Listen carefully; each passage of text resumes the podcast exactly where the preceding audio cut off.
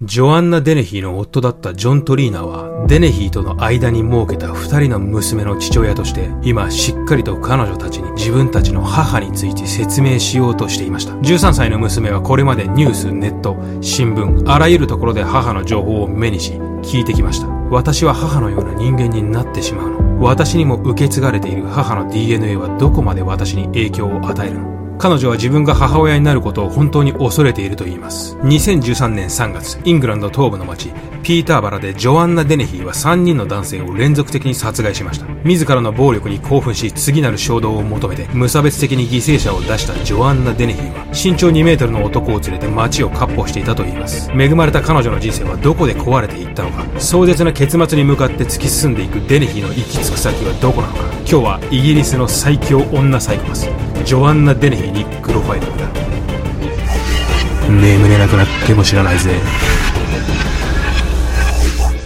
さて今日はジョアンナ・デネヒです。ここ最近は古いシリアルキラーばっかりやっていましたので、いきなり現代に飛びます。2013年、ジョアンナ・デネヒは10日間の間に3人の男性を殺害しました。犠牲者数は比較的多くはないですが、彼女の注目すべき点はその転落と異常性です。デネヒは実に恵まれた環境に生まれ、両親に愛されて育つのですが、10代に差し掛かると、自ら転落の道に足を踏み入れていきます。何か昔から暴力的な一面があったとか、動物を虐待していたとか、そういったことは全く確認できないにもかかわらず、成人する頃には立派な犯罪者になっているわけです。男のような性格の彼女は幼少期には非常に可愛らしく、その後の変貌ぶりは全く想像できません。そんな彼女を強行に突き動かしていくのは、彼女の内側から湧き起こる、得体の知れない怒りや暴力的な感情です。デネヒーは性的には盗作していて、痛みを加えることと、自分が痛みを受けること、そのどちらからも快楽を得ることができる。サドマゾ的な思考がありました。彼女はものすごい勢いで転落し、無責任になり、暴力的になっていきます。夫からも見放され、一人になり、ドラッグと酒に溺れ、いよいよもうやっていないのは人殺しぐらいだというレベルにまで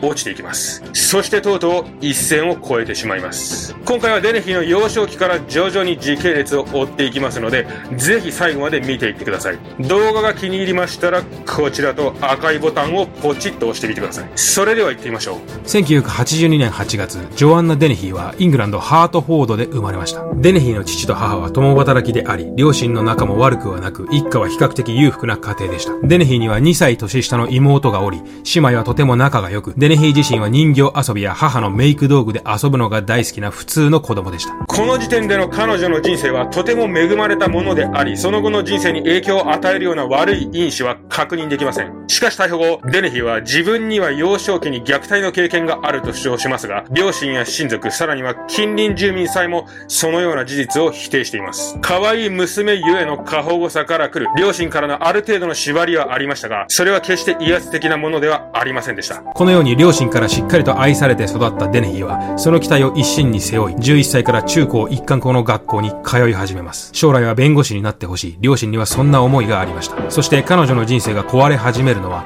10代半ばのこの時期からなのです。デネヒーはこの頃、習い事を頻繁に休むようになり、年上の悪い仲間とつるむようになります。徐々に荒れていくデネヒーは15歳の頃には酒やドラッグを覚え、酔ったまま学校に行ったりしばらく家に戻らない日も多くありました。さらにこの時期、彼女はある男性と出会います。デネヒーの5つ年上のジョン・トリーナ。彼と近所の公園で出会ったデネヒーは彼に惹かれ、そのまま2人は急速に親密な関係になっていきます。そして2人はすぐに同棲を始めます。デネヒーの人生は瞬く間に両親が用意してくれていたレールを外れ、暴走していったのです。さらに若い2人がいきなり同棲を始めた結果、デネヒーは17歳で妊娠し、長女を出産します。一般的には子供が生まれれば母親には母性というものが湧き、子供を育てる、子供の安全を第一に考えるものですが、デネヒの場合は大きく違っていました。彼女はほとんど子供を抱くこともなく、娘の世話をしながら酒、ドラッグをやり、酔って娘を階段から突き落としたこともありました。出産により夫との二人だけの時間が取れなくなったデネヒは、ますます壊れていきます。同性と関係を持つようになり、ドラッグ漬けになっていきます。毎晩のように家を開け、酒に酔って帰ってきては、トリーナに対して暴力を振るうデネヒ。片や夫のトリーナは警備員員として1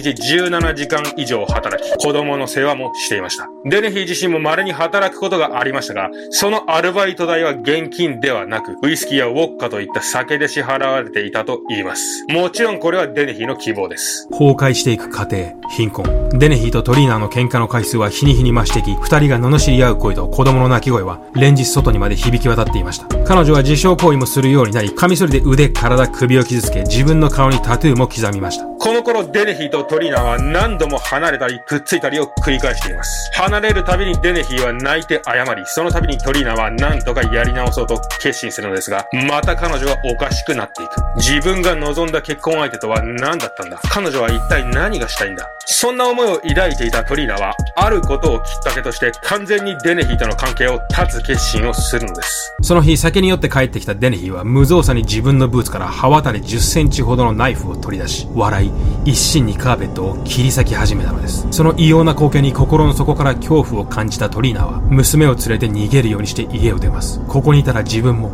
そして子供までもが彼女によって殺されてしまう。トリーナはやっとデネヒーから解放されたのです。そしてここからデネヒーの人生は第2章を迎え、いよいよジョアンナ・デネヒーが殺人鬼に変貌していくのです。ブーツに仕込んだナイフを常に持ち歩くデネヒーは、きっかけさえあればいつでも人を殺める準備はできていました。むしろこの頃は早く人を殺したくて、うずうずしていたと表現した方が適切かもしれません。トリナと別れたデネヒは、イングランド東部にあるピーターバラという町に移り住み、その町で低所得者用のアパートを経営している48歳のケビン・リーと知り合います。そしてデネヒはアパートの入居審査の際、ケビン・リーに対してとんでもない嘘をつくのです。私は父から虐待され、父の子供を産まされ、その結果父を殺めてしまった。このお腹と腕の傷を見てください。これは父に虐待された傷なのです。もちろんデネヒの父は健在であり、虐待の事実などはなく、傷も自傷行為の結果できたものなのですが、これに同情したケビンは彼女にチャンスを与えようと考え、デネヒの入居を許してしまうのです。そしてこの決断こそが、彼の人生の中で最も悔やまれ、最もアンラッキーな決断となってしまうのです。彼はこの決断の数日後、デネヒによって殺害されてしまうのです。住まいが手に入ったデネヒは日銭を稼ぐため、ケビンの管理するアパートの清掃や雑用をして働き始めます。家賃、アルコール、ドラッグ、すべてに金が必要でした。大家であるケビンはデネヒに好意を抱いており、デネヒは働くのが面倒な月は家賃を体で払うようなこともしていました。そしてこのアパートで彼女は今後彼女の共犯者となる身長2メートルを超す47歳の大男、ゲイリー・ストレッチと知り合います。ゲイリーは体こそ大きいですが、その肝は小さく、虫も殺せないような男でした。そんなゲイリーがデネヒーに支配されるのは時間の問題であり、デネヒーは自分のボディーガードのような形でゲイリーを従い行動していたと言います。顔にタトゥーを入れ、ナイフを常に携帯し、大男を携えて街をカッ歩するデネヒの姿は圧倒的な威圧感があり、同時に彼女はそのことにとても満足していました。ゲイリーの存在により自分に唯一足りていなかった物理的なパワーを手に入れた彼女は、その全能感を試してみたいと考えるようになります。人を殺めてみたい。究極の暴力を実現してみたい。デネヒはこの日、初めて殺人を犯します。2013年3月19日、その日デネヒは最近知り合ったポーランド人のルカシを貸し倉庫に呼び出します。これに対してデネヒーと出会った時から彼女に好意を抱いていたルカシュは喜んでやってきます。ナイフで心臓を一刺し、一瞬でした。その後、デネヒは絶命したルカシュの遺体を大型のゴミ箱に入れ、近所にいた少女にわざわざそれを見せ、反応を楽しむようなことも行っています。初めての殺人に暴力的な快感とこれまでにない衝動を感じたデネヒは、10日後には2人目の犠牲者を出します。かねてから同じアパートに住むチャップマンという男と揉めていたデネヒは、酔って寝ているチャップマンをベッドで殺害します。チャップマンの頸動脈めがけてナイフを突き立てたデネヒーはそのまま胸に5回ナイフを振り下ろしました。血だらけのベッドに横たわるチャップマンの遺体はその後大男のゲイリーによって運び出され近くの道路脇の側溝に遺棄されました。もう止まらないデネヒーはチャップマンを殺害したその日に大家であるケビンを手にかけます。デネヒーは以前より自分に対する賃金の支払いが遅いケビンに対して怒りを募らせていました。ルーカ氏を殺害した貸倉庫に甘い言葉でケビンを呼び出すと、デネヒーは胸を5回突き刺し、ケビンを絶命させます。そしてそのまま大男のゲイリーと共に車で逃亡し、